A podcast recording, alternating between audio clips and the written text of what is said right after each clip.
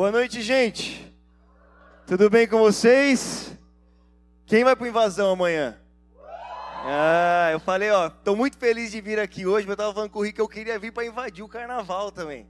Entendeu? É a parte mais divertida, porque eu gosto muito de pregar na igreja, mas eu prefiro pregar na rua mesmo, sabe assim? Eu fico nervoso para pregar para crente. Agora lá no mundo eu, eu curto.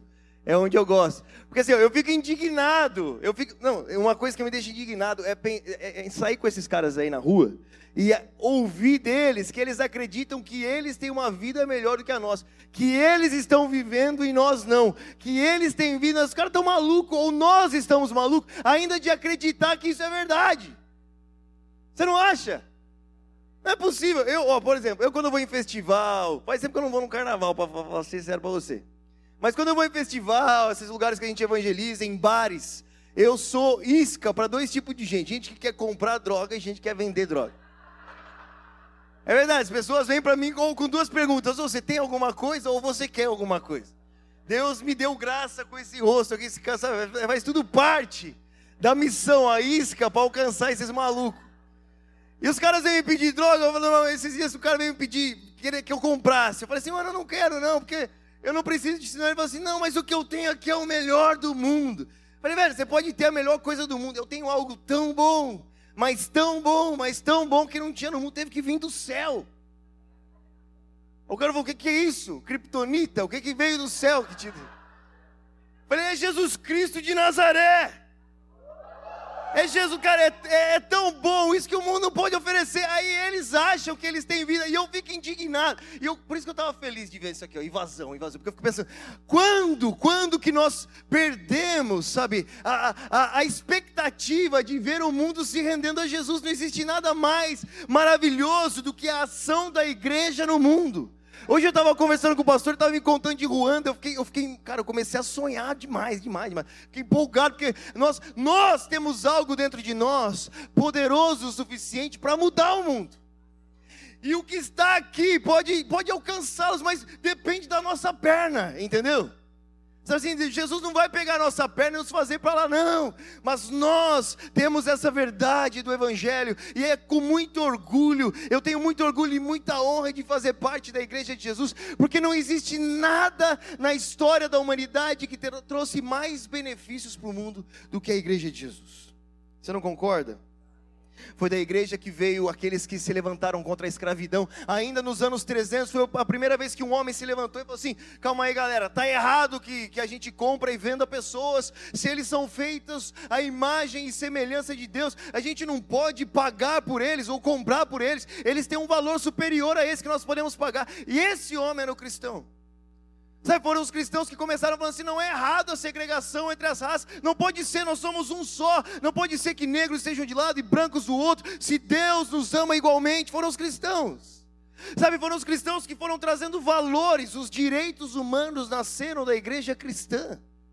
Sabe, essa é a igreja que nós fazemos parte, e essa é a igreja que precisa invadir o mundo, e é sobre isso que nós queremos falar hoje para você. Porque Deus. Você está feliz? Eu estou feliz também. É carnaval, galera, tem que estar tá feliz. Entendeu? É época de colheita, de pegar de sarrafa o bagulho. Você jogar assim, ó, e sair pescando esses peixes malucos, aí não sabe onde está indo. Amanhã vocês vão lá, vocês vão ver só. Vocês vão ver a ação do Espírito através de vocês. A verdade é que nós carregamos uma mensagem poderosa, é uma mensagem de redenção, uma mensagem de salvação, sabe? Algo que não é um plano do homem, mas é um plano de Deus. Deus planejou assim. O primeiro missionário foi o Filho de Deus, ele veio a esse mundo com o propósito de iluminar a humanidade com a verdade. Sabe, João chama Jesus de a luz do mundo, aquele que ilumina o homem, que abre os seus olhos, que mostra a verdade sobre a criação, porque nós vivemos em um mundo hoje em que as pessoas não sabem mais o que elas são. Não sei se você já percebeu a conversa que está por aí. Na Europa, esses dias, um cara saiu, aplicou lá na Holanda. Não sei se você ouviu falar dessa notícia. O cara chegou lá e falou assim: ó, Eu sou um cavalo. É? E ele falou assim: Eu quero ser registrado como um cavalo. Porque eu não sou um homem e nem uma mulher, eu sou um cavalo. E o mundo está tão perdido que verdadeiramente eles não sabem quem eles são mais. E às vezes a gente pode dar risada, porque realmente é hilário, o cara é maluco, mas é verdade. Sabe, as pessoas não conhecem mais a sua realidade, as pessoas não sabem o porquê elas nasceram aqui, elas não têm ideia nenhuma. As pessoas acreditam, olha, olha o absurdo que as pessoas acreditam, presta atenção. Eu vou falar devagar porque é difícil de entender isso daqui. As pessoas acreditam que o nada, não é nem alguma coisa que você acredita na sua cabeça, nada, o, nem o vácuo da existência, nada, nada, nada criou alguma coisa. E essa uma coisa que o nada criou, virou uma coisa que era não é aquilo que o nada havia criado. É uma coisa diferente daquilo. Você entendeu? Tipo assim, nada que não é o que você está imaginando, porque não é nada. Criou alguma coisa e essa coisa que o nada criou virou uma outra coisa que não era aquilo que o nada havia criado. E dentro dessa confusão da existência, e dentro desse, desse acidente da criação, as pessoas estão inseridas. E se tudo começou com um acidente, por que não terminar com um acidente? E se a minha vida começou sem nenhum propósito, por que, que é que eu tenho que ter um propósito na minha vida? E se minha vida começou sem sentido nenhum, por que, que eu tenho sentido? Eu verdadeiramente não sei porque eu sirvo, talvez eu seja um cavalo.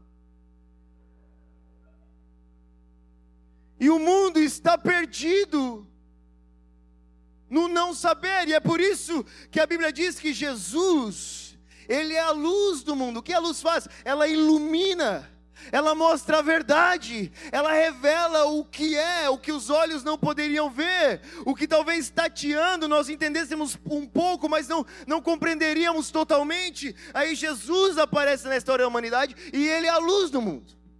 Primeiramente, ele revela quem Deus é, porque ele é a imagem do Deus invisível.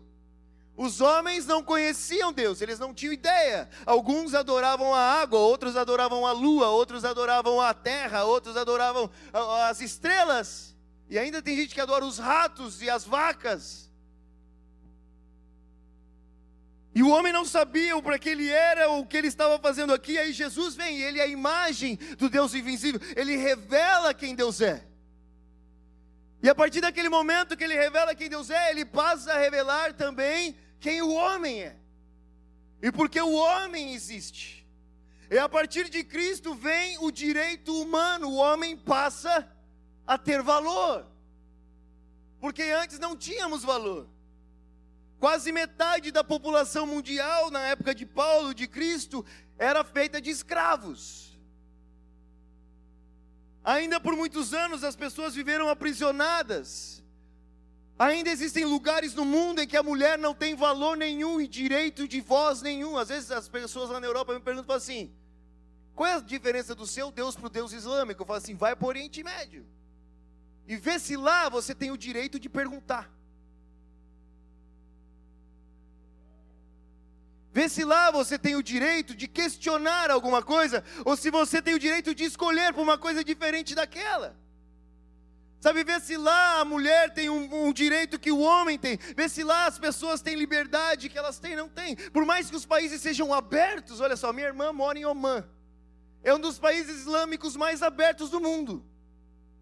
Você pode ser cristão e morar lá, você pode frequentar a igreja lá, mas se você é um omani, um cidadão daquela terra, você não pode se converter a outra religião, senão você perde os seus direitos como cidadão. Isso é liberdade? Agora, Deus, o Deus cristão, judaico-cristão, ele vem e dá liberdade de pensamento para o homem, liberdade de escolha para o homem. E o pensamento ocidental é formado através dessas verdades. Agora, ele vem trazendo uma mensagem. E essa mensagem não é só aqui no, que, que ele veio nos salvar, mas que no início criou Deus os céus da terra. Existe um Deus no céu, e a partir dele todas as coisas acontecem. E a salvação é um meio de volta para Deus. E Deus estava interessado em levar essa mensagem, fala para a humanidade: ó, vocês não são um acidente do acaso. Alguém te planejou, alguém te criou, você tem um propósito nisso. E esse alguém que te criou, ele é tão interessado em você que até quando você pecou contra ele.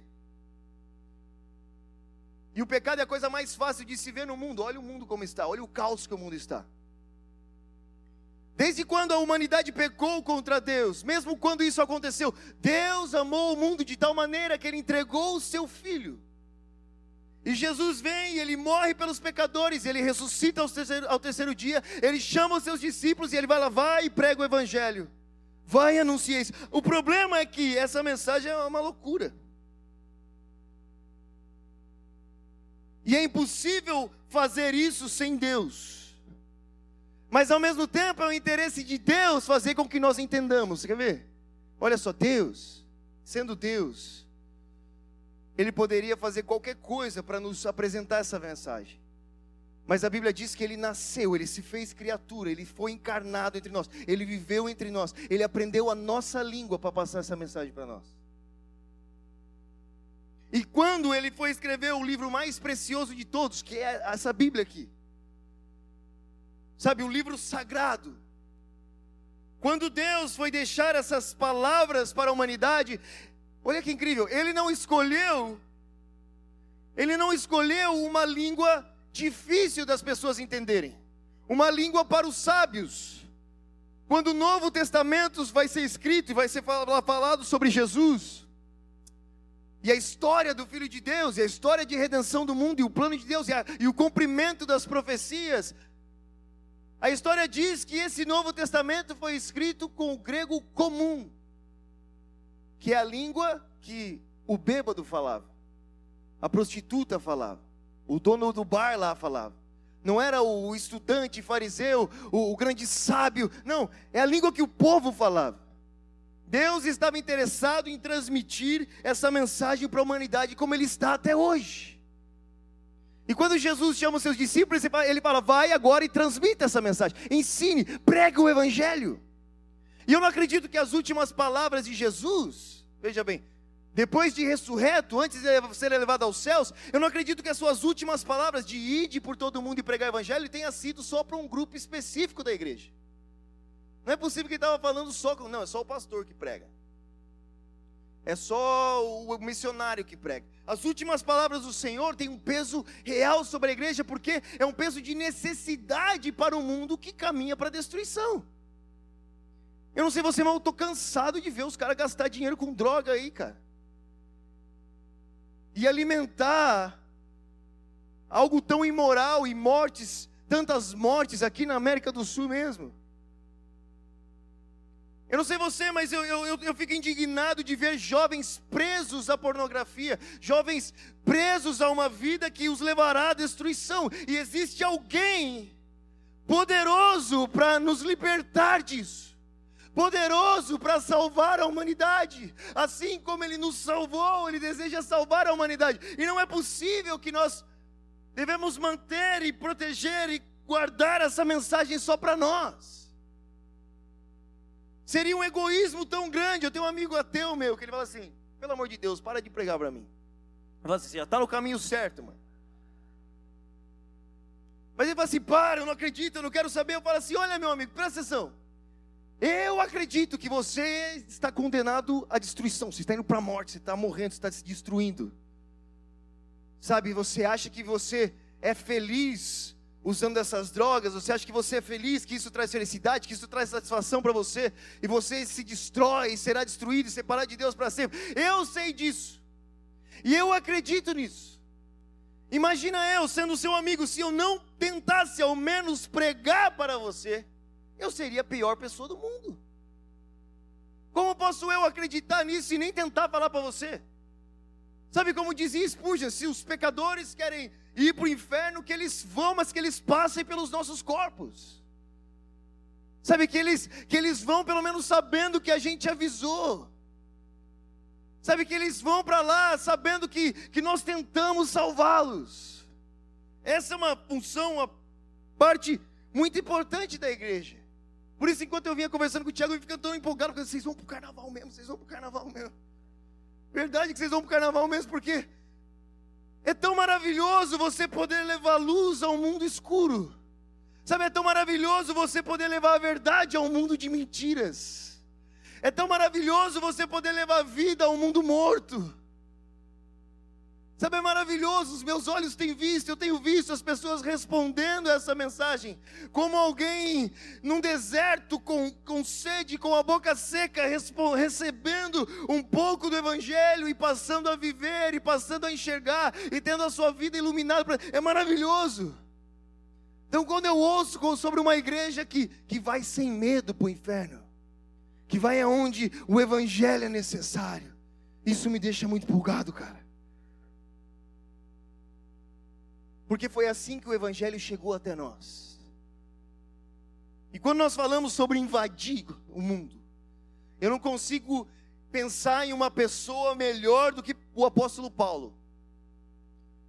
Paulo foi o apóstolo enviado para o mundo. Os primeiros discípulos, eles ficaram ali em Jerusalém, o povo prometido, o povo que recebeu as promessas, o que eles, eles tinham uma pequena revelação da verdade, eles sabiam sobre Deus, eles sabiam que o Messias viria, mas agora Paulo, ele tem que ir ao mundo perdido. E quando Paulo vai a esse mundo, ele diz assim: Olha, no mundo jaz o maligno, porque verdadeiramente era tudo que ele encontrou naquele mundo, não existia nada do Evangelho. Não existia nada da verdade. Quando Paulo vai aos gentios, ele vai para um lugar onde era, era costume das pessoas, ainda com o coração batendo, cortar o peito do coração de alguém entregar aos seus deuses. Sabe, ele vai a, a, a povos em que, que se eles olhassem para o bebê e vissem que ele parece, talvez ele, ele não parece um guerreiro assim, então eu acho que não vai ser guerreiro quando ele crescer. Eles jogavam o bebê de cima do penhasco. Ele vai ao mundo em que não existe bondade alguma. Esse era o mundo gentil que Paulo foi enviado. Era um mundo em trevas, escuro, que não conhecia a verdade. Agora Paulo vai para lá e eu assim: como que Paulo fez com que o evangelho florescesse em um mundo assim? Como que ele conseguiu levar essa mensagem ao mundo que ele estava invadindo, ao mundo que ele estava indo? Para mim, Paulo é o maior exemplo de missionário que existiu. Eu acho que, que deu certo o que ele estava fazendo. Porque dois mil anos se passaram, essa mensagem chegou até aqui, as suas cartas moldaram o nosso mundo. Então eu gostaria de ler com você em 1 Coríntios 9. O que eu acredito ser a estratégia absoluta de Paulo para levar essa mensagem para fazer essa mensagem conhecida, para fazer com que as pessoas ouvissem e crescem e soubessem do nosso Deus. Olha só, 1 Coríntios 9. A partir do capítulo, a partir do versículo 19, diz assim: Olha Paulo escrevendo, ele diz assim: Embora eu seja um homem livre, ou que ele está dizendo, embora eu, eu fui salvo, eu fui liberto, eu sou livre. Essa graça me alcançou, essa verdade me alcançou. Embora eu seja livre, fiz-me escravo de todos para levar muitos a Cristo. Embora eu recebi essa verdade e seja livre, agora a minha vida não pertence mais aos, meus propósitos e às minhas vontades. Em outra passagem, Paulo vai dizer assim: Eu sou devedor ele se coloca num lugar inferior ao das pessoas. É interessante que, que a, a aproximação de Paulo para com o mundo não era de cima para baixo, era de baixo para cima. Ele sabia que ele estava indo a um mundo que nunca havia ouvido falar sobre essa verdade. Como ele poderia chegar impondo alguma coisa? Então o que Paulo faz? Ele chega de mansinho, mano ele vai de boa. Sabe, uma das maiores críticas que nós recebemos é que nós somos os donos da verdade. Você já ouviu isso falar sobre os cristãos? Vocês se acham demais. Vocês são os donos da verdade. É verdade, nós somos, mas tem que saber o jeito de falar. Paulo indo ao mundo perdido, assim, eu me fiz escravo de todos. E olha o que ele vai falar, olha a estratégia de Paulo. Quando estive com os judeus, vivi como os judeus, para levá-los a Cristo. Quando estive com os que seguem a lei judaica, vivi debaixo da lei. Embora não seja sujeito à lei, agi desse modo para levar a Cristo aqueles que estão debaixo da lei. Olha o camaleão Paulo, olha o que ele fez. Paulo, que pregava que não era necessário circuncidar mais, ele brigou com os apóstolos. Ele quase sai na mão com Pedro sobre isso. Ele discute, ele prega, não é necessário mais. Mas quando o interesse dele agora era levar as boas novas aos judeus, e ele pega o seu discípulo Timóteo, ele vai até os judeus, o que, que ele faz? A Bíblia diz que ele mesmo circuncida Timóteo. Ele se faz de judeu para judeu. Agora olha a crise que nós estamos hoje. Presta atenção, olha o mundo que nós vivemos. Se nós desejamos evangelizar os índios, os indígenas, todo mundo vai falar assim: vai lá, cara. Se precisar andar pelado, anda pelado. Só não posta no Instagram. Mas anda pelado, põe uma pena na cabeça, come cérebro de macaco, faz o que for necessário. Se for para. Vai, dança lá com os caras, caça, se for necessário para alcançar os indígenas, vai lá e vira um indígena. Se nós queremos alcançar os indianos, nós vamos lá, a gente usa tanga, rapa a cabeça, fica lá, aprende a sentar assim, faz filho indiano, faz tudo. Se nós queremos alcançar os chineses, todo mundo vai apoiar, vai lá, vira chinês. Aprende mandarim, faz o que for necessário, fale a língua deles, come escorpião, come cobra, vai o que tiver que fazer mas alcance eles. Agora nós, olha só, nós vivemos, nós encontramos no mundo hoje uma cultura jovem mundial. É uma cultura que lê as mesmas coisas, é uma cultura que ouve as mesmas coisas, é uma cultura que fala, que veste as mesmas coisas. Mas quando nós estamos dispostos a ir até eles e tentar falar a língua deles, a gente não recebe o apoio. Todo mundo fala que a gente é mundano. Para falar com o índio, a gente vira índio. Mas para falar com o roqueiro, a gente não pode virar roqueiro. A estratégia de Paulo era encontrar algo em comum entre eles. Irmãos, eu vou para o estádio do. Hoje sou corintiano. Isso é uma vergonha falar publicamente. Mas eu vou para o estádio do São Paulo com a torcida do São Paulo, irmãos. Para tentar ganhar os São Paulinos. Sabe, a estratégia de Paulo para ganhar o mundo não era impor aquilo que ele acreditava, era fazer com que eles ouvissem, era falar a língua deles. Deus, quando desejou que nós entendêssemos, Ele aprendeu a nossa língua. Jesus aprendeu, quando Ele quis levar essa mensagem ao mundo, Ele escreveu de uma forma que as pessoas entendessem. Se nós queremos levar essa mensagem ao mundo aí fora, nós precisamos falar em língua das pessoas, cara. Você não concorda?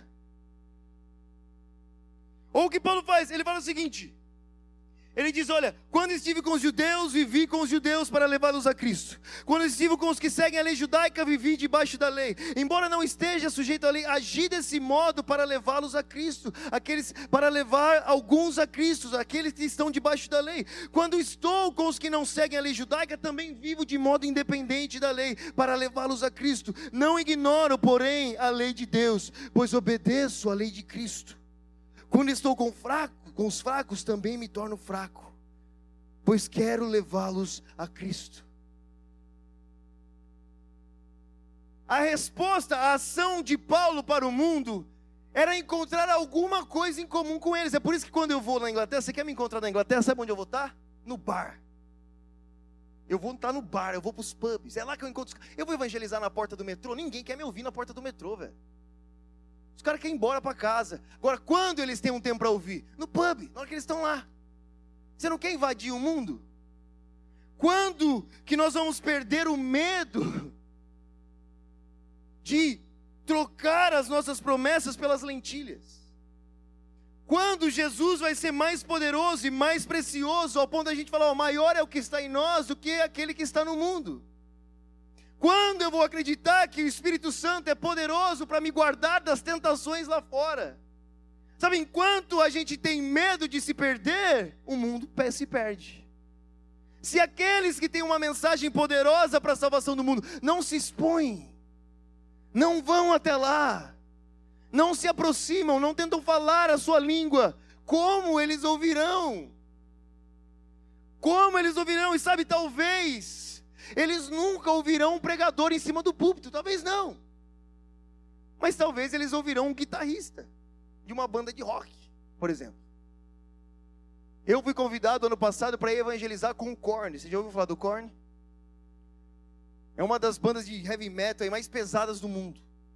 O guitarrista se converteu, foi libertado, foi liberto da anfetamina, era viciado, estava morrendo, se converteu. Ficou um tempo fora da banda, voltou para a banda. E eu fui pro show com eles e o cara lá tocando.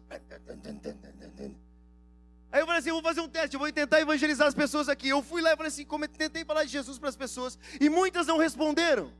Aí eu falei assim: mas você, você quer conhecer o Brian? O Brian era o guitarrista. Aí os caras falavam: lógico, na hora, onde? Como que eu faço? Eu falei: então toma essa pulseira aqui. Aí a gente entregava uma pulseira para a pessoa e no final do show, eles iam e tinham um encontro com o Brian. E o que o Brian fazia? Pregava o evangelho. Aí você via, meu irmão, cara, impressionante. Você via aquelas, aquelas meninas assim, todas de preto, com o corpo parecendo um fatiado. Você sabe o que é um braço fatiado? De se cortar inteiro, o corpo todo cortado, aquelas meninas ali na frente dele chorando, entregando a vida para Jesus. Porque alguém se fez de rockstar para ganhar os rockstar, entendeu? Alguém se fez de roqueiro para ganhar os roqueiros. Porque para alcançar os aborígenes a gente se faz de aborígene e para alcançar o mundo a gente não se faz como eles. O mundo quer todo mundo aí. Para alcançar essa geração a gente não se faz como eles. A estratégia de Paulo que fez florescer um mundo gentil era encontrar algo em comum com eles. E também vai e vai da nossa, da nossa abordagem, o que as pessoas precisam ouvir. Sabe, a Bíblia diz que Jesus ele não veio para condenar o mundo, mas ele veio para salvar o mundo. E muitas vezes nós se aproximamos do mundo aí fora com pedras, com condenação, como se eles já não estivessem indo para aquele lugar. Sabe, esse é o lugar que eles já conhecem, nós, nós precisamos apontar para o lugar que eles não conhecem ainda.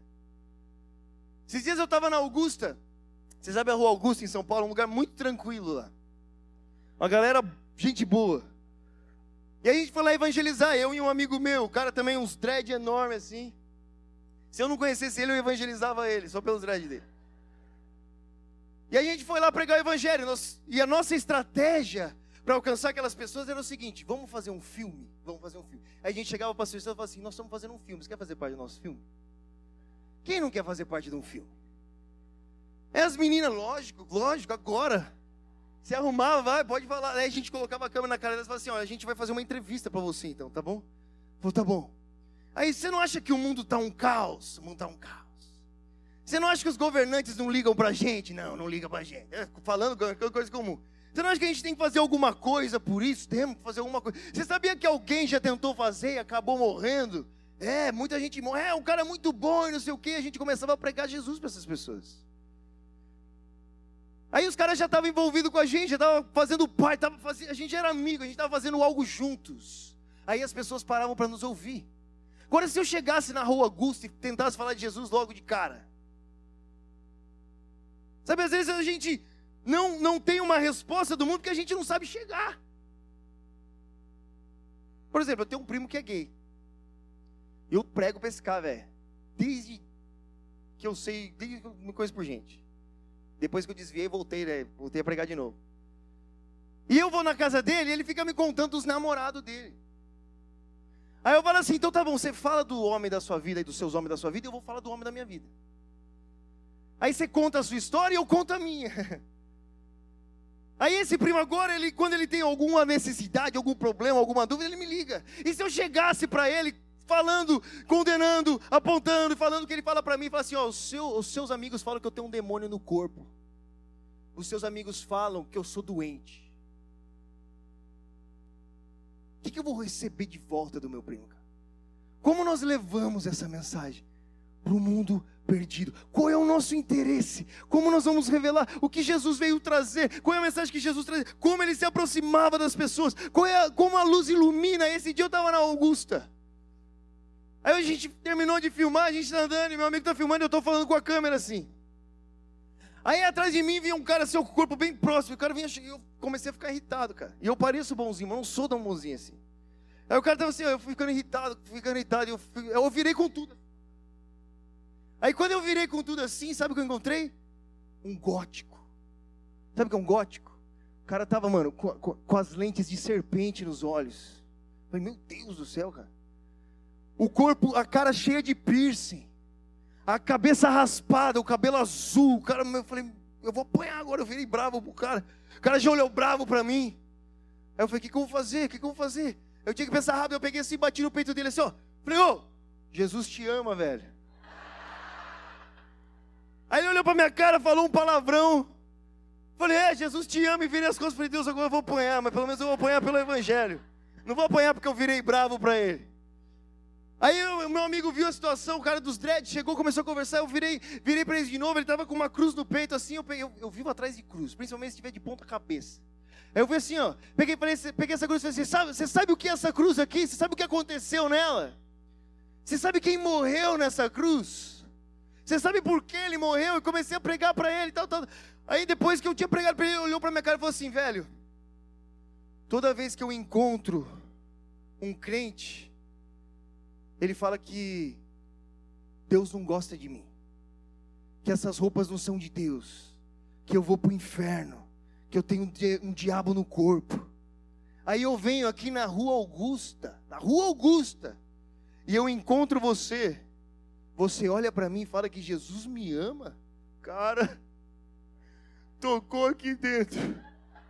Só Deus sabe, só Deus sabe que faz seis dias que eu me ajoelho todo dia do lado da minha cama e falo: Deus, fala comigo.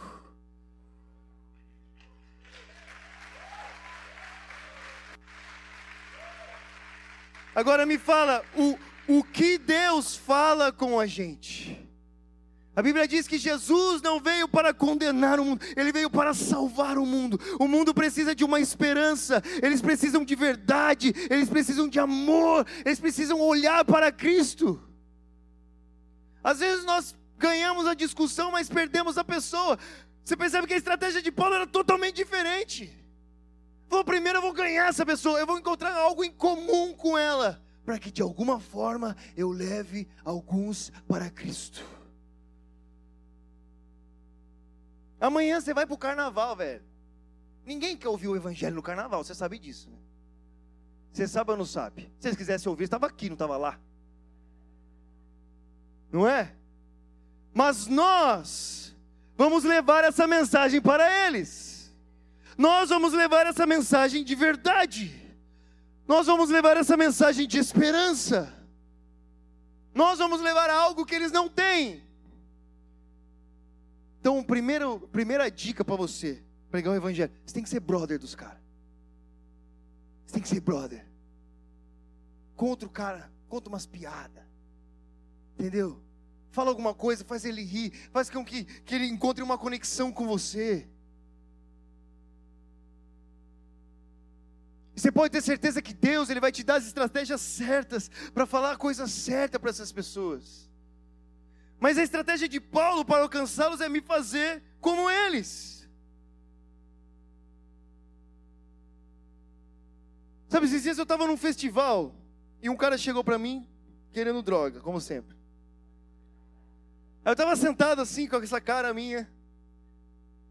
E o cara chegou e falou: E aí, mano, tudo bem? Eu, tudo bem, brother. Ele, você tem um LSD aí? Você sabe o que é LSD? Aí eu falei assim, rapaz, não tenho não, faz tempo que eu não uso isso daí, viu? Mas eu faço algo muito mais louco do que isso. Aí ele olhou para minha cara assim e falou assim: O quê? Aí eu olhei assim para ele, eu pus a mão no ombro dele assim, ó, olhei bem no olho dele assim. Ele tem que, mano, eu tô fazendo algo mais louco do que LSD, ele tem que ver isso. Aí eu olhei para a cara dele assim, eu fui me aproximando lentamente. Cheguei no ouvido dele assim, falei assim: Eu falo com Deus. E deixei ele pensando.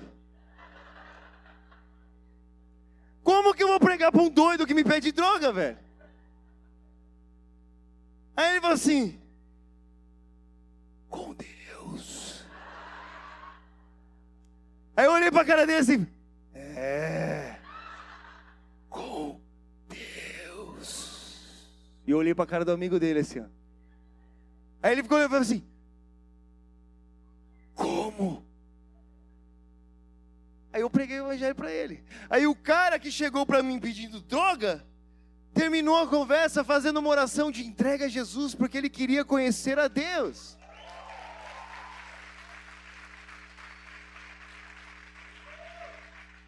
Agora imagina se eu fosse pregar para ele como eu prego na igreja, de alguém que está aqui já sabe mais ou menos o que vai acontecer. O approach é totalmente diferente, é como você chega nas pessoas é totalmente diferente. No meu festival tinha um cara com uma Bíblia na mão. Porque uma, uma, uma igreja sueca tinha dado, distribuído 50 mil Bíblias lá. Graças a Deus por esses suecos aí. Dizem que eles são frios, eles deram Bíblia pelo menos. Aí a gente estava lá igual os Felipe, atrás dos eunucos. De eunuco não tinha nada, galera lá. Aí, ó, procurando, e tinha um cara à noite com uma Bíblia na mão. Você estava com uma Bíblia na mão assim, ó. Falei, mano, o que esse cara está fazendo com essa Bíblia na mão no meio da rua? À noite, não dá nem para ler. Falei, Deus, esse cara precisa, a gente precisa alcançar ele. Eu fui eu com meu amigo, falei, Deus, como que nós vamos chegar nele? Aí eu cheguei nele assim, falei, e aí, mano? Foi aí. Falei, o que, que é esse negócio na sua mão aí? Ele falou, é uma Bíblia. Falei, Bíblia? Mas quem que lê Bíblia? Você lê Bíblia? Ele falou assim, não, é, é porque eu sou um padre. Ele falou, começou a me zoar. Eu falei, puxa vida, graças a Deus, seu padre, que o senhor está aqui. Porque eu estou perdido, seu padre. Eu não sei para onde eu vou, eu preciso saber. Me dá, me dá um caminho aí, me dá, me dá a verdade. Eu preciso conhecer o sentido da vida, seu padre. Aí ele olhou para minha cara e falou assim: está dentro de você. Falei assim: se está dentro de mim, acabou, porque eu não me aguento mais. Eu sou a pior pessoa do mundo, Padre. Se o sentido da vida sou eu, eu vou acabar com a minha vida. Me dá o sentido da vida. Ele falou: Você quer saber do verdadeiro ou do falso? Falei: Como do verdadeiro do falso? O que está escrito na Bíblia? Não, o que está escrito na Bíblia é falso. Falei: Mas que isso, seu padre? Como que é falso? Ele falou assim: Não, porque a Bíblia fala sobre Jesus. E Jesus morreu. Aí, cara, naquela hora assim, ó, na hora que ele falou Jesus morreu, eu falei assim: ah, ele falou, Jesus morreu. Eu olhei para a cara dele e assim: Não! Jesus morreu, padre. Agora o que, eu vou fazer com a minha vida? Se nem Jesus, nem. Mas, seu padre, você, você leu o final do livro? Leu o fim do livro, padre. Jesus morreu, morreu sim, mas ele, ele ressuscitou o terceiro dia, ele ficou 40 dias com seus discípulos, ele deu prova que ele estava vivo, ele foi elevado aos céus e ele está voltando, seu padre. Aí, cara, na hora que eu comecei a gritar, padre fechou, não era padre. Ele fechou a Bíblia assim, fez. Aí eu assustei o cara. Falou: Você está me falando que Jesus está vivo? Falei, mas é óbvio, seu pai. Você está com o livro na mão aí não sabe? Jesus está vivo. Aí olha que interessante. Ele falou assim: Não, não, não, você está você tá acabando com a minha cabeça. Eu não tinha nada a ver com essa Bíblia. Eu encontrei ela lá no, no fim, lá do lado da casa. Peguei essa Bíblia na mão e você veio me falar que Jesus está vivo. Eu falei, é, Jesus está vivo, eu posso orar por você? Ele falou, lógico, se Jesus está vivo, ora por mim. Agora, me fala que estratégia de evangelismo é essa, mano? Não é muito melhor um cartaz? Mas a gente fez isso também. A gente falou assim: como que nós vamos alcançar esses dois aqui no meio? Vamos, já tive uma ideia. A gente fez uma barraquinha, colocamos uns copos de água assim. Escrevemos assim: venha e beba água da morte. Aí doido gosta de coisa doida, né? Tô num festival de, de rock and roll, Woodstock, só tem maluco. Aí os caras vinham assim, ó, pegavam os copos d'água. Aí uns vinham, davam risada e bebia tudo. Ah, água da morte. Aí a gente ficava em volta, a gente chegava assim e falava assim: ah, você pode beber dessa água aí, você pode beber que você vai morrer, cara. Os caras, louco, vou morrer, o que, que tem aqui? Falei, você pode ficar bebendo, vamos... ah, então vou beber cerveja. Então você bebe cerveja que você vai morrer também. Isso daí que você está bebendo, você vai morrer. Mas eu tenho uma água para você, que se você beber dessa água, você vai viver para sempre. Os caras vão viver para sempre. É. Tem alguém que te dá uma água que te faz viver. Aí os caras já tinham bebido a água da morte. Então me dá essa água da vida aí. Aí a gente pregava o evangelho para eles. Sabe qual é a língua que essas pessoas entendam? Sabe como nós vamos falar de uma forma que eles entendam a mensagem? É igual eu chegar para um inglês e falar português, ele não vai entender nada. Eu preciso me esforçar para que ele entenda o que eu quero falar, cara. E amanhã esse é o nosso papel lá. Se o nosso papel, para que a nossa estratégia para que eles entendam for dar um abraço neles, dá um abraço neles, vai estar tudo suado, o problema é seu. Paulo escrevendo aqui, ó, para alcançar, olha o que ele diz. Ele diz assim, olha, 9, 1 Coríntios 9. Ele diz assim: Sim, tendo encontrado algum ponto em comum com todos, fazendo todo o possível para salvar alguns. Faço tudo isso para participar e espalhar, para espalhar as boas novas e participar das suas bênçãos. Aí olha você percebe o interesse de Paulo no que ele está fazendo. Ele fala assim: ó, vocês não, vocês não sabem que numa corrida todos competem, mas apenas um ganha o prêmio? Portanto, corram para vencer. A expectativa de Paulo era: essas pessoas vão ouvir o que eu estou falando. A expectativa de Paulo é que ele, ele, ele, ele saía sabendo que algo ia acontecer. Quando Jesus disse assim, ó, ide por todo mundo e pregar o evangelho a toda criatura, ele está falando sobre algo que nós fazemos de propósito.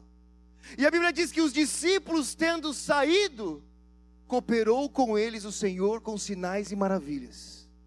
A expectativa nossa quando nós saímos para pregar o Evangelho é de que algo irá acontecer. O que Paulo está falando assim, ó, então corra para vencer. Faça isso para vencer, porque depende, sabe, dependendo de como você acredita nisso, porque aquele negócio assim, como nós pregamos essa mensagem? Sabe, como nós, nós pregamos? Será que a gente prega essa mensagem como uma historinha? É como aquela história do, do pastor e do ator que se conheciam desde a infância. Já ouviu falar dela? Um pastor e um, um, um, e um ator. Os dois eram amigos na infância. O ator cresceu, ficou famoso. O pastor continuou lá na cidade dele. Um dia, quando eles já eram mais velhos, o pastor encontrou o ator e falou assim: Olha você aí, famosão. Você viajou o mundo todo, conheceu presidentes, conheceu tanta gente. E eu aqui, pastorzinho daquela igreja, na mesma cidade, nunca saí de lá. Aí o ator olhou para ele e falou assim: Mas você sabe por que isso aconteceu? Porque eu prego as maiores mentiras como se fosse verdade. E você prega a maior verdade como se fosse mentira. Sabe, quando nós saímos para pregar o Evangelho, eu estou falando sobre a verdade para você. Posso parecer louco ou não, é a verdade, cara. Quando eu me apresento para falar para as pessoas, é, é, é desespero. Morreu? Você está louco que ele morreu? Ele ressuscitou o terceiro dia. Quando o cara vem para mim pedir droga, eu falo assim, mas você está louco? Eu, eu faço algo, eu falo com Deus. As pessoas veem na nossa, na nossa vida que o que nós estamos falando é verdade. As pessoas veem como nós nos portamos, como nós estamos falando, é verdade. Então Paulo fala assim: quando você for sair para fazer isso, saia como quem sai para vencer. Corre pra, como quem corre para vencer. Sabe, as pessoas aí no mundo, elas acreditam em tanta bobeira, mano. Eu tenho amigo meu que acredita em gnomo até hoje. Eu falo, você que está virando um gnomo, pelo amor de Deus, velho. Sabe, as pessoas acham que nós saímos com preocupação do que as pessoas vão pensar ou não. Esses dias eu fui pregar no, no, lá na, em Portugal, numa feira de videogame. Cheguei lá, tinha um cara vestido de Pokémon. Eu falei, como que eu posso ter vergonha de pregar o evangelho se o cara anda com um Pokémon na rua? Sabe, a, expectativa de Paulo e a atitude de Paulo era assim: olha, corram para vencer. E ele vai falar assim: o atleta precisa ser disciplinado sobre todos os aspectos. Ele se esforça para ganhar um prêmio perecível. Nós, porém, o fazemos para ganhar um prêmio eterno. Então, se existe disciplina e disposição das pessoas aí no mundo para fazer tantas coisas, se preparam para tantas coisas, quanto mais para nós, para pregar o Evangelho. O que Paulo está fazendo aqui, ele está falando assim: ó, para muitas situações da sua vida, porque amanhã você está saindo para o carnaval. Mas também Deus talvez quer te levantar para pregar no meio da política, porque na, na igreja também a política é coisa do diabo. Mas para algumas situações na vida, para que Deus vai te levar para pregar, você tem que se preparar para isso. Você tem que estar preparado. Então, por exemplo, você vai pregar o evangelho na Inglaterra, você tem que aprender inglês, senão você vai pregar para quem? Então as pessoas lá fora se preparam para tantas coisas, quanto mais nós para pregar o Evangelho. Sabe como nós seremos testemunhas disso para levar algumas pessoas a Jesus? Como nós estamos nos preparando para isso? Quanto, quanto, nós, quanto mais, quanto que nós desejamos que isso aconteça? Ou será que será só um evento de fim de semana? Será só um carnaval? Ou a minha expectativa é que isso continue e prossiga na minha vida? Porque talvez a pessoa que eu encontre amanhã no carnaval não vai se converter amanhã. Mas será que eu estou disposto a continuar depois do não? Será que eu quero. Sabe, porque as pessoas, às vezes, elas, elas, elas precisam sentir que o nosso interesse não está no seu sim, mas está na vida dela. Porque é muito fácil chegar e falar assim, oh, glória a Deus, e daí, cara? Sabe, eu não estou interessado no sim, eu estou interessado nela. Paulo se, se fazia parte do grupo de pessoas para ganhar essas pessoas. Então, se nós queremos, essa geração, se nós queremos ganhar esse mundo, nós precisamos levar isso a sério, meus irmãos. Pensar, sabe, como que eu vou falar, o que que eu vou fazer, como que eu posso mostrar para essa pessoa que o que eu estou falando é verdade, como eu vou me portar diante dela, se eu, se eu conhecer e se ela falar assim, será que eu estou disposto a continuar caminhando com essa pessoa? Porque amanhã você vai encontrar um monte de bêbado, você quer amigo bêbado? Você quer esses amigos, você quer esses problemas para sua vida mesmo? Você quer uns caras que vai ficar te ligando falando que eles que eles estão precisando usar droga? Que eles não sabem o que fazem? Você quer isso? Porque é, é onde você está indo, as pessoas que você está indo encontrar. Você quer um cara que te liga e fala assim que, que, ele, que ele é viciado em pornografia e não sabe o que ele faz? Você quer esse tipo de, de, de problema para a sua vida? Ou você só quer que a pessoa fale sim e deixe para lá? Sabe, a responsabilidade da igreja é muito grande, e é por isso que é necessário um preparo para alcançar essas pessoas. É por isso que é necessário uma vida de disciplina e devoção. Quando as pessoas chegarem e perguntar para você problema, de pergunta difícil, o que você vai falar? Esses dias eu estava na Inglaterra, olha só.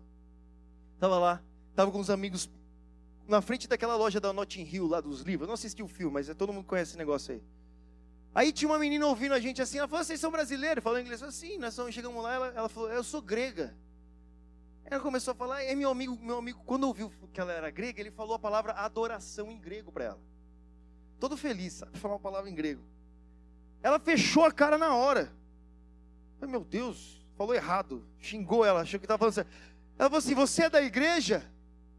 Ele falou, sou da igreja. Ela falou assim, então sai daqui que eu não quero falar com você. Eu falei, sua mãe não educação, não, menino?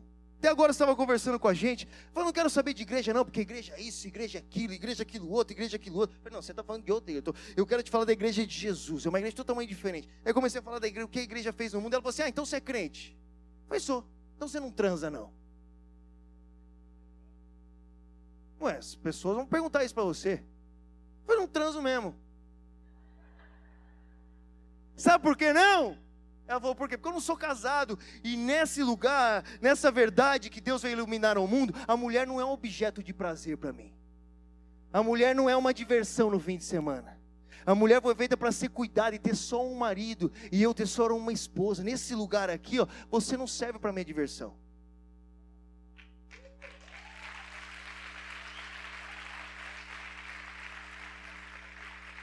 Aí a menina encheu o olho de lágrima e eu, Jesus nela, Jesus nela. Você está pronto para responder isso? E quando você for falar sobre o Evangelho, você precisa falar o que ele, o que ele fez. Sabe, qual, quais são os valores desse Evangelho? Porque foram assim que homens cristãos mudaram o mundo. Veja só, todo mundo lembra de Martin Luther King, o homem que lutou contra a segregação, pelo direito do voto dessas pessoas. Muita gente não sabe, mas quando vai pesquisar a vida do homem, descobre que ele era um pastor. Um pastor batista. Que acreditava nisso, que acreditava que o homem tinha valor e por isso, que o homem era igual uns aos outros e por isso eles mereciam esse direito também. Sabe o que o evangelho causou? Por que, que eu não transo? Só porque Deus mandou não transar? Não! Porque você tem valor. Sabe, as pessoas acham que Deus é um cara chato, ranzinza, que quer dominar a vida delas. É isso que elas pensam. Você está pronto para ir lá e mostrar o que é diferente? Mostrar qual é a verdade? O que esses valores desse evangelho fez em você? Por que você segue esse Jesus, cara? Quando as pessoas chegarem e perguntar para você quem é Jesus para você, o que você vai responder para ela? Eu faço esse teste, às vezes eu pergunto quem é Jesus, o cara vai tudo para mim. Eu falo, o que isso muda na minha vida? Sua mãe também é tudo para você e não muda nada para mim? Quem é Jesus? Sabe por isso que Paulo fala de se disciplinar, se preparar, porque nós temos que responder as perguntas difíceis. Nós temos que responder o que, o que eles, o que eles, o que eles não encontram resposta aí fora. E é por isso, eu sei. E você só descobre isso quando você está lá fora e quando você começa a tomar uns, uns, uns dedos do meio na cara. Quando você começa a tomar uns cuspe no chão. Quando você fica em pânico, você não sabe o que responder. Aí você descobre, cara, eu realmente preciso me preparar como um atleta para fazer isso daqui. Isso aqui vai além. Só que o maravilhoso sobre o Evangelho é que nós não fazemos isso sozinhos, entendeu? Deus nos deu o Espírito Santo para falar por meio de nós. Sabe, Deus nos deu o Espírito Santo para falar o que é necessário. Então, quando nós saímos para o mundo, nós saímos com aquele que venceu o mundo. Nós saímos com aquele que amou o mundo. Nós saímos com aquele que deseja transformar o mundo. E eu vivo pelo dia que eu vou chegar para os meus filhos e falar assim: filho, papai pregou em hospital foi expulso de hospital. Papai pregou em festival. Papai pregou em carnaval. E meu filho fala: Carnaval, papai? Falei, carnaval. E o que, que é carnaval? Ah, é um negócio que tinha na nossa época, não tem mais. Mas a gente pregou lá também. Eu vivo por esse dia. Mas como essa mensagem chegará até essas pessoas? Sabe, os livros que eu leio, eu leio para conseguir falar com esse mundo. As músicas que eu ouço, eu ouço para conseguir falar com esse mundo. As coisas que eu vejo, eu vejo para conseguir falar com esse mundo. Esses dias eu peguei um livro do Leonardo da Vinci, a história do Leonardo da Vinci. Nunca quis saber do Leonardo da Vinci, mas eu vou saber. Estou na Europa, eu quero saber. Comecei a ler o livro. Li o livro inteiro. Um dia eu estou viajando da Inglaterra para a Itália, sento uma espanhola do meu lado. Falei, tudo bem? Tudo bem. O que, que você faz da vida? Ah, eu estudo História da Arte. Eu, História da Arte? Ah, porque você sabia, disse, disse, disse, disse, disse, disse. Nossa, ele gostou tanto de mim que eu sabia tudo sobre a história da arte. Li Leonardo da Vinci semana passada, não lembro mais nada. Mas ali eu sabia. Aí depois que a gente fez amizade, eu comecei a falar de Jesus para ela, de Jesus para ela. A menina ficou totalmente tocada. Falou, cara, eu nunca vi ninguém crendo. A minha família é, é cristã, mas eu nunca vi um jovem crendo no Evangelho. E porque eu sabia da história da arte, eu consegui falar com essa menina. Se eu não sei da história da arte? O que, que eu ia falar para ela? Ah, legal, Espanha, nunca fui. A estratégia de Paulo é: eu falo a sua língua. E porque eu falo a sua língua, eu consigo falar com você. Às vezes a gente se torna tão, mas tão santo que a gente não consegue andar com um pecador mais, cara. E se a gente não consegue andar com eles, como eles conheceram a Jesus? Então aqui vai da nossa da nossa parte de entender o que Paulo fez de tipo assim, eu sou inferior a você. Eu não sou superior a você. O cristão é aquele que entendeu e anunciou publicamente que ele é a pior pessoa do mundo. Que ele é alguém que precisa de salvação. A pessoa lá fora acha que não precisa, você está dizendo que você precisa. Então você já parte de baixo para cima. É dessa posição de humildade de verdade, mas de humildade, saber chegar a esse mundo, ser amigo dessas pessoas para levar a verdade. Você pode ter certeza que você vai, você vai ter muitos frutos, você vai ver muitas pessoas se rendendo, porque é isso que elas não encontram lá. Elas não encontram ninguém que estão interessadas verdadeiramente nelas, só no que elas podem dar. E a verdade do Evangelho é que Deus entregou o seu filho por nós. E agora nós precisamos levar essa, essa, essa, essa mensagem. E se nós precisamos levar essa mensagem, como nós vamos levar? Amanhã é carnaval. Vai encontrar um monte de gente feliz. Mas e a partir da manhã? Como você vai alcançar a sua universidade? Como você vai alcançar o seu professor? Como você vai alcançar o seu chefe? Como você vai falar com o seu funcionário? Como você vai falar com a sua família? Sabe qual é a língua que eles falam? Eles são judeus, eles são fracos, eles são fortes. Antes deles se tornarem como nós, nós precisamos nos tornar como eles, para que eles não os ouçam. sendo camaleão lá no meio deles mesmo. Amém? Então fica de pé, por favor. E muitas vezes, irmãos, a gente perde a discussão, sabe? A gente não tem que defender a nossa religião lá no mundo, a gente tem que salvar a alma. Sabe, a gente tem que mostrar o que eles não sabem, é o que eles não conhecem. Pregar o evangelho a eles com amor e misericórdia. Abraçar os caras lá, ajuda os bêbados. Sabe, não se escandalize com o mundo morto. O que você vai esperar do mundo morto? Eles estão mortos. Não se escandalize com eles, mas seja tomado por essa compaixão ao ponto de se fazer judeu por judeu, fraco por fraco, e disciplinado, se esforçando para que eles conheçam, correndo por um prêmio eterno. Olha o que Paulo falou por isso não corro sem objetivo, nem luto como quem dá golpes no ar. Eu não vou sair lá fora, talvez eu pregue, será um acidente que eu pregue. Não, eu sei por que eu estou indo lá. Eu sei o meu propósito naquele lugar. Eu sei o que eu vou fazer, eu sei por que eu estou lá. Eu não vou me distrair. Eu não vou ficar olhando para as irmãzinhas no carnaval. Entendeu? Não tem mais tempo para isso. Paulo escrevendo para Timóteo, ele vai falar assim: olha, um soldado, ele, ele não se preocupa com, com, com seus direitos, ele não se preocupa, ele não tem preocupações próprias, ele ouve o seu general. A, a posição de um cristão hoje nesse mundo, para que o mundo seja alcançado, é essa. Sabe, não é mais a minha vida, não são mais os meus desejos, não é mais o que eu quero, não é o que, o que eu planejo. Esse homem que foi ao mundo dessa forma, falou: Eu, escravo, eu, Paulo, escravo de Cristo. Sabe, ele entendia que a sua vida não era sua mais, e ele dizia assim: Olha, a minha vida não terá propósito nenhum se não for para anunciar o Evangelho da graça. E só por isso, só porque ele tinha um coração assim, que ele conseguiu se fazer de judeu por judeu, que ele conseguiu se fazer de fraco para fraco, assim ele conseguiu se fazer de forte por forte. Porque ele não tinha mais o que perder, ele já tinha perdido tudo. Sabe, a nossa, o nosso olhar para o mundo precisa ser esse. Porque se for assim, a gente não vai se perder lá, cara. Se eu não estou mais preocupado se eu vou me desviar ou não, você está tirando. Eu conheci a Deus, eu encontrei algo mais precioso, e nós que fomos resgatados, nós que fomos reconciliados, nós também pregamos para que vós também sejais. E com essa paixão no olhar e essa paixão no coração, entendendo o propósito que a gente vai até o mundo. E porque nós estamos interessados que eles sejam salvos, que eu vou falar a língua deles. Que eu vou chegar onde eles estão.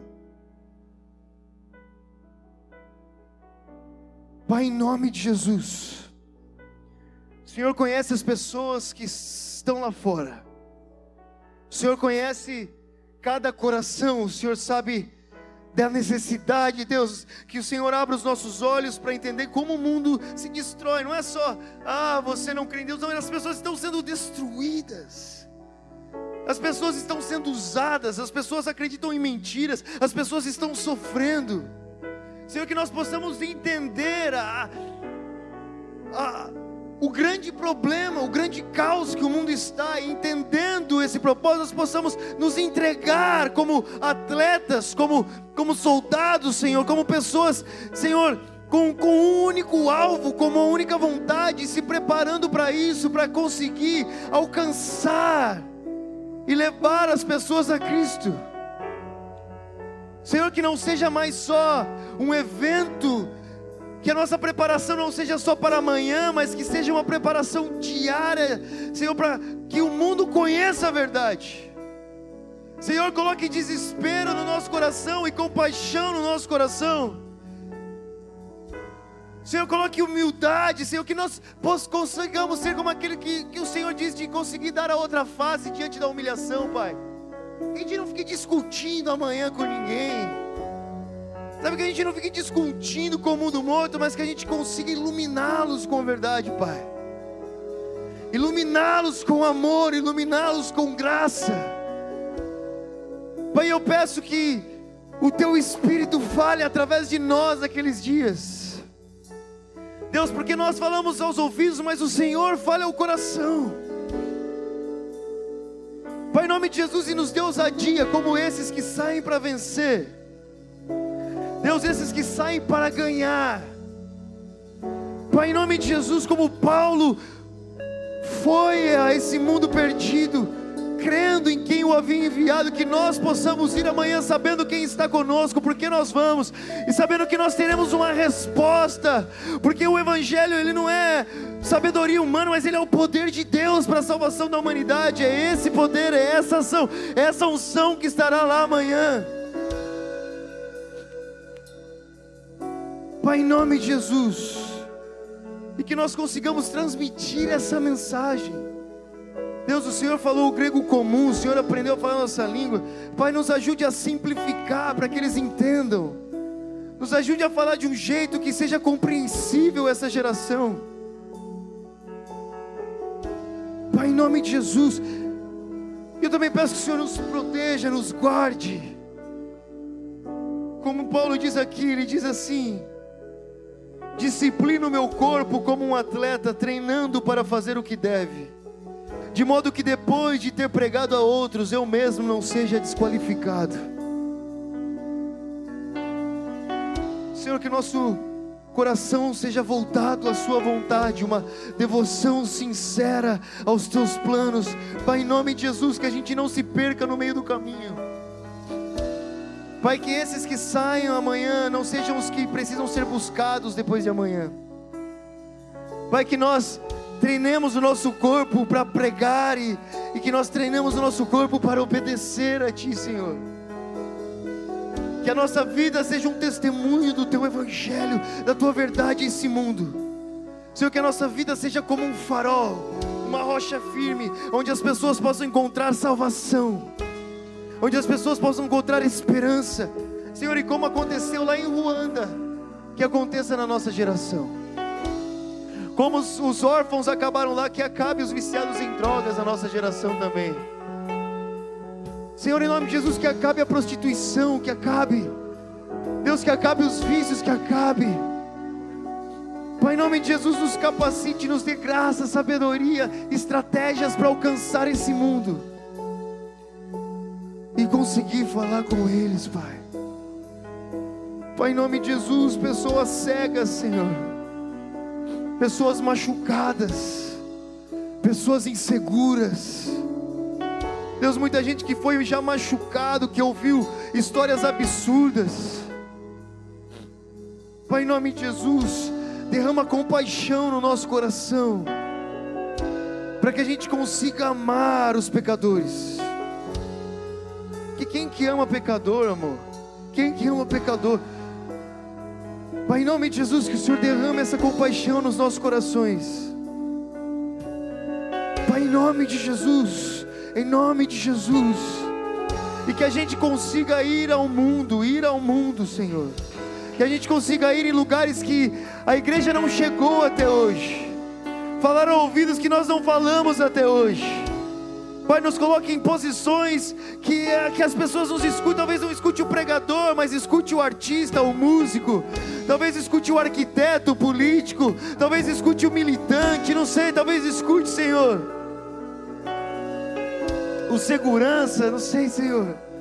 Talvez escute alguém que está com o microfone na mão, mas escute alguém que olha nos olhos.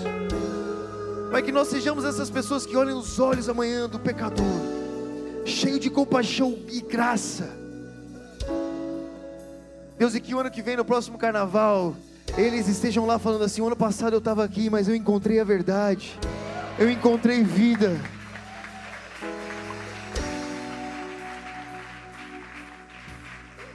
Chegaram pessoas aqui que, que me ajudaram a sair desse lugar, que que me entenderam, que não me condenaram, mas que me amaram, que tiveram paciência comigo e que me ensinaram a viver. Pai, em nome de Jesus, que a gente consiga cumprir esse mandamento que é ir e discipular as nações, ensinar as nações a viver. Pai, como muitas vezes um pai ensina um filho com calma, levantando ele depois que ele cai no chão, que a gente tem essa essa compaixão também, esse amor para o mundo perdido. E que eles alcancem graça, Deus. Pai, salva essa geração. Salva essa geração. Salva essa geração. Salva essa geração. Salve o Brasil, salve essas pessoas que estão bêbadas pelas ruas hoje, salve essas pessoas que não conhecem a verdade hoje, Pai, em nome de Jesus, nos use amanhã, nos use todos os dias, Pai, em nome de Jesus, e que a gente possa ter uma colheita como esse Paulo teve há tantos anos atrás. Deus, que o cristianismo floresça na nossa geração como floresceu em tantos lugares. Que a gente consiga ser um testemunho da Sua verdade, Pai. Em nome de Jesus. Amém? Amém, gente.